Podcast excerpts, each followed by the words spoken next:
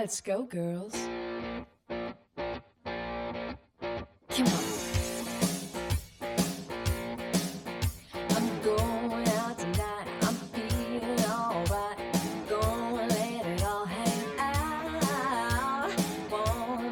Tacones, más que una agencia de marketing digital, se ha convertido en una comunidad, con socias increíbles, mamás imperfectas, mujeres locas e insensatas, emprendedoras que tienen mil consejos sobre lo que les ha funcionado y lo que no, que tenemos todas en común. Una historia digna de ser contada, sueños por cumplir y proyectos espectaculares. Y querida, recuerda que esto no se acaba hasta que se acabe.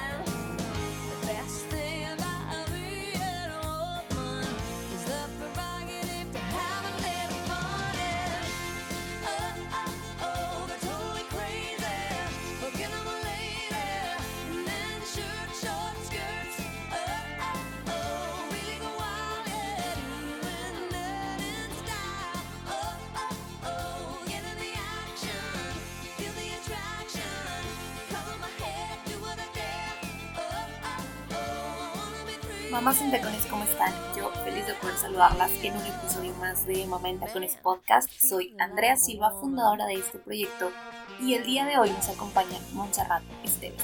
Ella es CEO de la comunidad Mentita, en donde nos habla acerca de psicología positiva, crianza, por Dios, un tema que es fundamental para todas las mamás millennials y no tan millennials. Así que, Monse, muchas gracias por regalarnos un poco de tu tiempo y creo que mejor que nadie puedes explicarnos quién eres, cuál es tu formación y en qué consiste tu proyecto. Pues mi nombre es Montserrat Esteves, soy eh, psicóloga, estudié una licenciatura en psicología en la Universidad Iberoamericana y después estudié una maestría en psicoterapia psicoanalítica. Este, tengo ya alrededor de 15 años dedicándome a la psicoterapia individual. Eh, ahora doy asesorías en crianza, estudié también The Science of Happiness en la Universidad de Berkeley y estudié The Science of Parenting en la Universidad de San Diego. Y pues eh, desde hace unos seis años más o menos que me dedico a, dar asesorías en crianza, talleres, cursos sobre el mismo tema. Eh, tengo esta página que es realmente una comunidad de mamás, papás, abuelas, algunas colegas por ahí también, que se llama Mentita y eh, tenemos una revista digital gratuita que es bimestral y cada viernes tenemos también materiales didácticos para los niños para manejar emociones eh, y algunas otras técnicas de, que, les ayudan a los niños a abrir la comunicación con sus papás. Pues eso es a lo que yo me dedico. Perfecto. Ahora, Luce, de las preguntas más complicadas o de los retos a los que nos enfrentamos de pronto como mamás primerizas y no tan primerizas es reconocer que necesitamos ayuda. Entonces, primero, ¿cuándo necesitamos saber que necesitamos ayuda de un asesor de crianza y en lo que nos va a apoyar justamente un asesor? ¿Qué hacen los asesores de crianza? Pues mira, ahora que está tan de moda este título, ¿no? O este término de coaching, las asesorías en crianza vienen a ser más o menos un coaching para papás y para mamás, un, coaching en maternidad o en paternidad, un coaching en poner límites, ¿no? Eh, ¿Qué es un coaching? Pues así como un coach del partido de fútbol o de básquetbol de tus hijos, ¿no? Que está ahí atento y les está diciendo, patea más fuerte, este, salte a la derecha, eh, vas a ser fuera de lugar, cuidado, ¿no? Esas son cosas que hace el coach. Eh, te da como técnicas o herramientas para mejorar en algún aspecto de tu vida. ¿no? Entonces no es una terapia como tal en donde vayas a indagar sobre tu vida, sobre tus conflictos, sobre tus traumas de la infancia, quizá es más bien alguien que te va guiando y que te va diciendo, mira, por allá no es, mejor intenta esta otra herramienta, ¿no? O te da nuevas técnicas, a lo mejor que nunca aprendiste porque tus papás tenían un tipo de educación y tú quieres llevar otro tipo de educación, entonces de pronto no tienes esas herramientas o esas estrategias. Entonces, así como un coach te va dando estas estrategias, pues un asesor en crianza también, ¿no? Te va guiando a través de la crianza de tus hijos. Y a veces es sobre temas muy específicos, ¿no? Por ejemplo, me voy a divorciar, entonces necesito que me asesores cómo manejarlo con mis hijos. O quiero dejar el pañal, este, y, y no he podido, ¿no? O, o estamos entrando en crisis. Y ahí es donde entra la asesoría en crianza, para guiarte de alguna manera y darte herramientas que quizá no tengas para que se te sea más fácil pasar ese proceso o esa crisis con tus hijos. Bien, ahora, ¿qué ocurre con los estilos de crianza? ¿Existen los estilos de crianza? ¿Cuáles son? Y si de pronto podemos incorporar alguno, de acuerdo a nuestras necesidades, claro, y al estilo de vida que llevamos. ¿Qué sucede con estos llamados estilos de crianza? Sí. Pues mira, más que hablar de estilos de crianza, a mí me gusta hablarlo como, como una caja de herramientas. O sea, todos como papás tenemos una caja de herramientas. Imagínate que tú vas ¿no? al sótano de tu casa y sacas esta herramienta para colgar el cuadro de tu casa.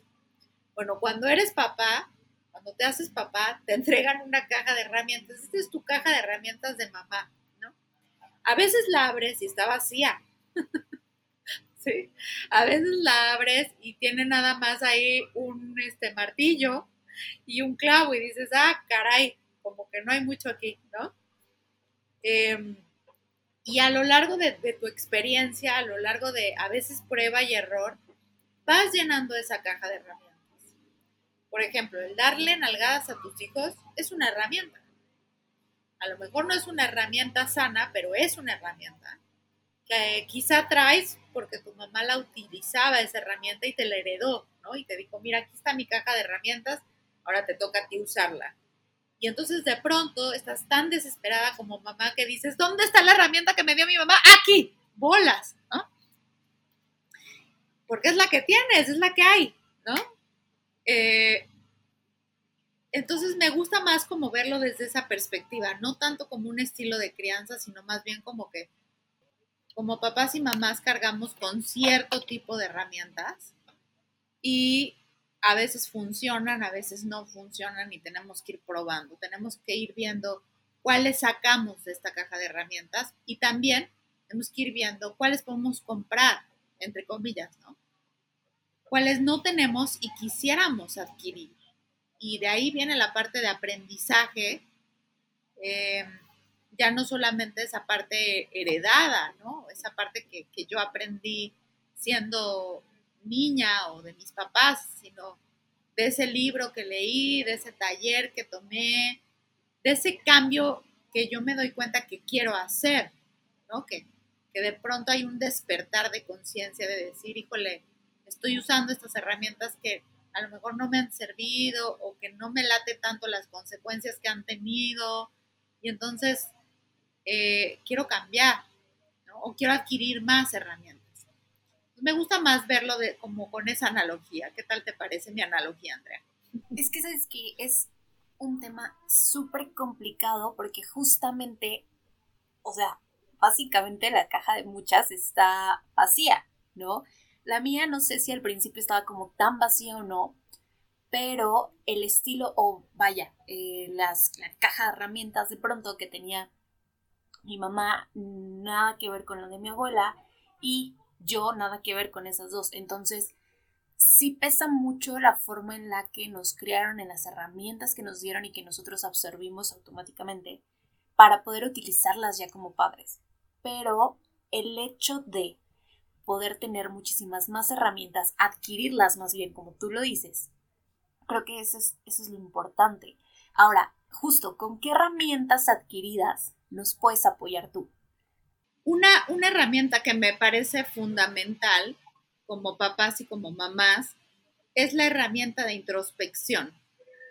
Es el darte cuenta tú como mamá o como papá, primero, eh, justamente ser consciente de esas herramientas que traes y que no, y las que, de las que careces, ¿no? Primero, darte cuenta de, qué traes en esa caja. Si está vacía, si hay muchas, si hay pocas, ¿no? ¿Qué herramientas tienes? Y después también darte cuenta de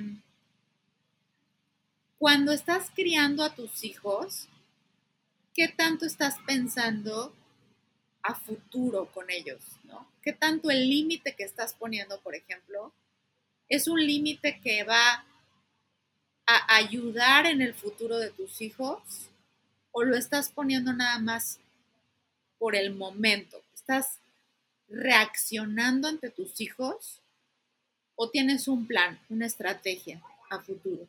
¿Sí? Esto es muy importante. Y no se trata tanto de una herramienta aplicada hacia ellos, sino más bien hacia ti mismo. Eh, yo estoy armando una torre de bloques con mi hijo y esta torre de bloques se cae y mi hijo entra en una tremenda frustración.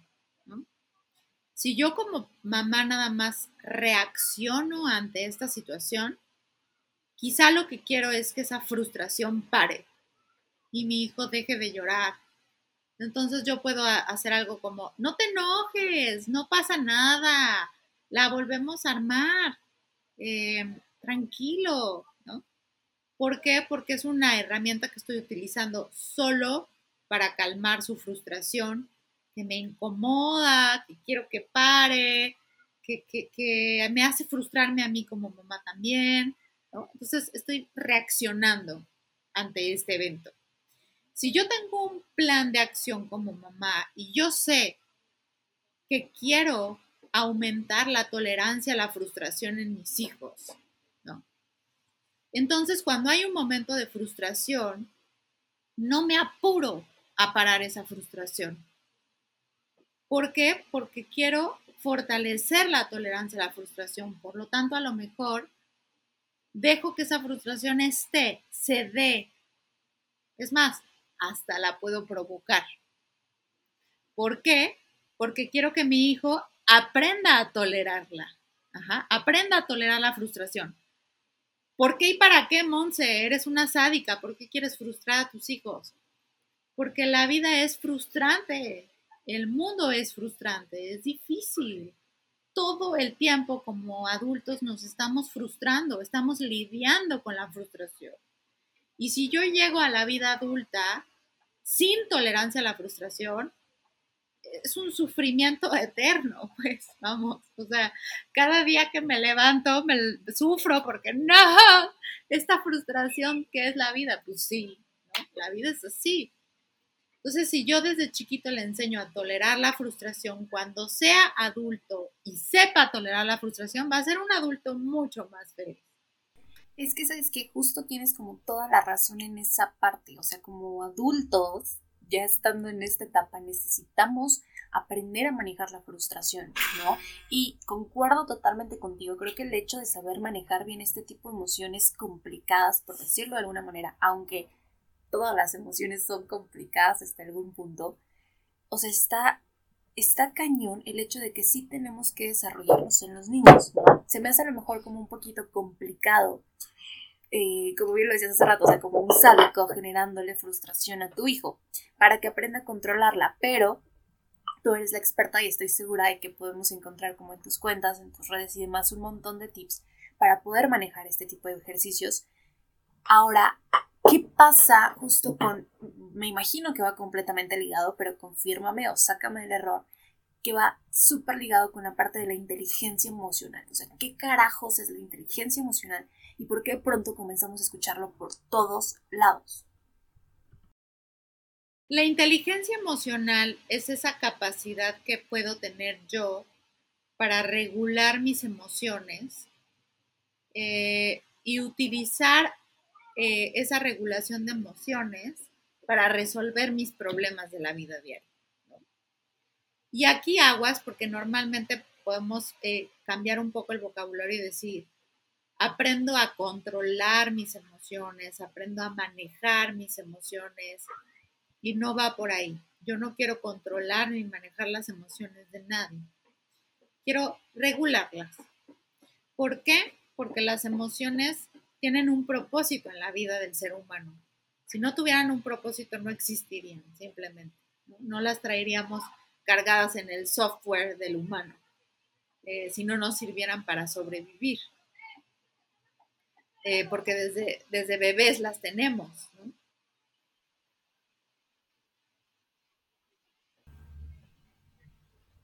Ok, justo. Ahora, ¿qué herramientas o de qué herramientas más bien necesitamos proveer a nuestros hijos para que su etapa adulta, o me imagino que adolescente también y que ahí funciona un poquito y hace match y se consolida? ¿Qué herramientas necesitamos darles para que tengan una mejor calidad de vida psicológica? Sí. Bueno, hablando de herramientas, hay varias herramientas que sería bueno que adquiriéramos todos desde niños, ¿no? Una es esa, la tolerancia a la frustración. Otra es la capacidad de espera, o sea, que yo sea una persona apta y capaz para poder esperar, cosa que muy pocos tenemos esta habilidad. Eh, otra de las habilidades es la empatía, es decir, saber leer las emociones del otro y además saber cómo actuar ante, ante esa emoción que el otro está teniendo. ¿Por qué esta? Pues porque somos seres sociales, 100%. Y si nosotros sabemos cómo empatizar y cómo reaccionar ante las emociones de los demás, seguramente nos irá muy bien en la vida porque sabremos socializar y tendremos ahí una herramienta fundamental como ser humano, ¿no? No solamente para tener amigos y parejas, sino en el trabajo, este, para subir de puesto, etcétera, ¿no? Entonces la empatía también es una, una herramienta fundamental. Dime, dime. Ok, ahora, ¿cómo o más bien es como una duda existencial? O sea, la meditación en los niños, ¿cómo funciona? Si funciona, ¿cómo tiene que hacerse? Sí, es una herramienta para el siguiente punto de la inteligencia emocional, que es eh, tolerancia a la frustración, capacidad de espera, empatía, regulación, autorregulación emocional. Es otra herramienta. La autorregulación emocional es cuando yo tengo una emoción, número uno, soy consciente de ella. O sea, conozco esta emoción que está surgiendo en mí. Eh, tengo la capacidad de reflexionar por qué estoy sintiéndome de esta manera, ¿no? De dónde viene esta emoción, por qué está ahí. Eh, y número tres, la puedo expresar de forma asertiva. Es decir, si yo me enojo, pues número uno, reconozco que estoy enojada, ¿no? Me siento enojada, lo reconozco en, en mi cuerpo a nivel corporal. Eh, número dos, sé por qué estoy enojada, ¿no? Estoy enojada porque me están marcando y marcando a mi teléfono una persona de Telcel que no me deja en paz y que por más que le cuelgo me sigue llamando y está rompiendo los límites de mi privacidad porque no sé de dónde caramba se sacan los teléfonos y entonces me marca y me marca el señor de Telcel, rompiendo mi privacidad, rompiendo mis límites y haciéndome perder el tiempo, ¿no? Entonces, eso es lo que me hace enojar. Ahora, regulo mi emoción. Porque si no regulo mi emoción, haga... Sí, ahí vamos, ahí vamos. Si no regulo mi emoción, agarro el teléfono y lo aviento y a lo mejor se rompe. Digo, no, aventé mi teléfono y lo rompí. ¿Qué, qué hice? ¿No? Si no me enojo, entonces a lo mejor el señor de Telcel va a seguir, hable y hable y hable y hable. Yo voy a decirle, señor, por favor, ya no me marque. ¿no? Entonces, una forma de ser asertivo en la emoción es utilizando mi enojo para cumplir ese fin, que es poner un límite, poner una barrera para que dejen de traspasar mi privacidad. Entonces bloqueo el teléfono, lo reporto a Cofepris, qué sé yo. Ajá. Este, eso sería útil, útil. ¿Cómo regulo mis emociones? Y ahí tú, tú tocaste un punto muy importante. Lo puedo hacer a través de aprender a calmarme. Eso es fundamental. ¿no? Necesito aprender a calmarme cuando tengo una emoción intensa cuando estoy muy enojada, primero que nada, tengo que aprender a calmarme. ¿Y cómo puedo aprender a calmarme? Pues una de las formas es practicando la meditación, porque la meditación fortalece esa capacidad de los seres humanos de autorregular sus emociones, de calmarse cuando hay una emoción intensa o desbordada.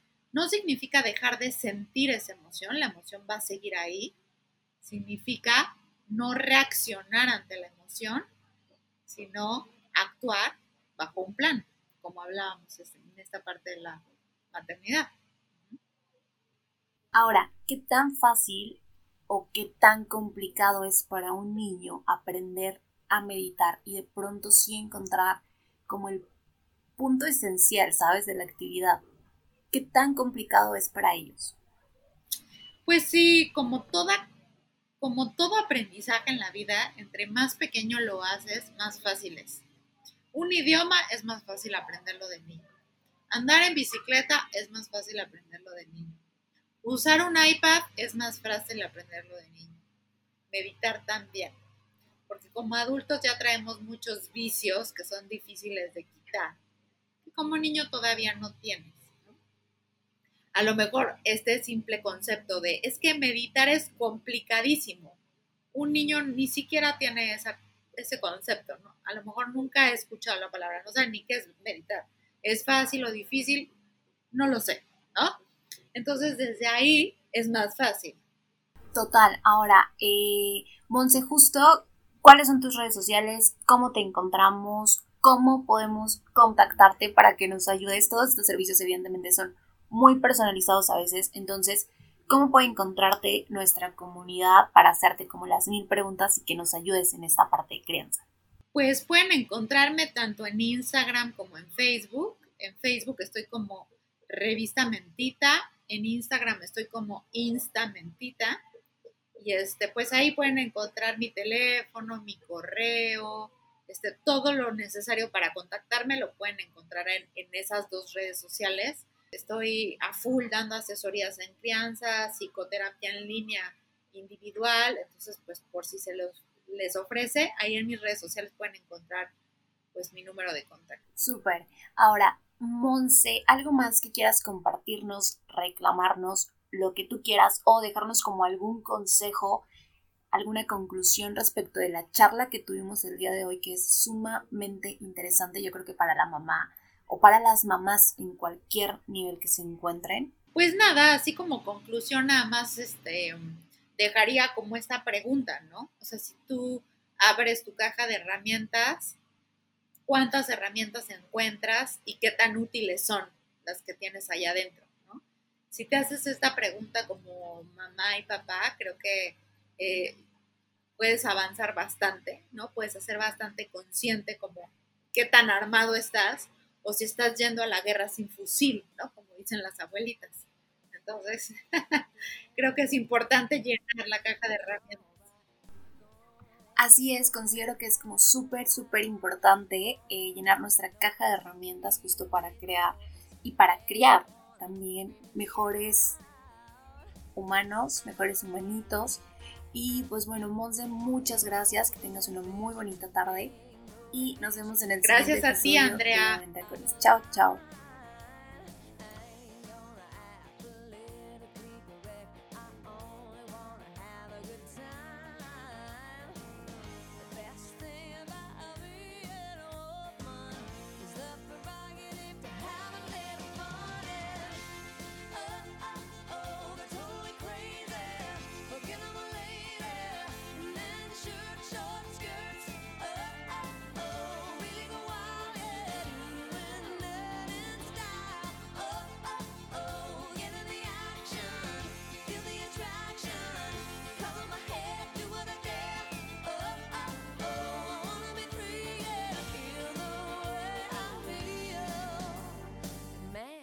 feel like a woman.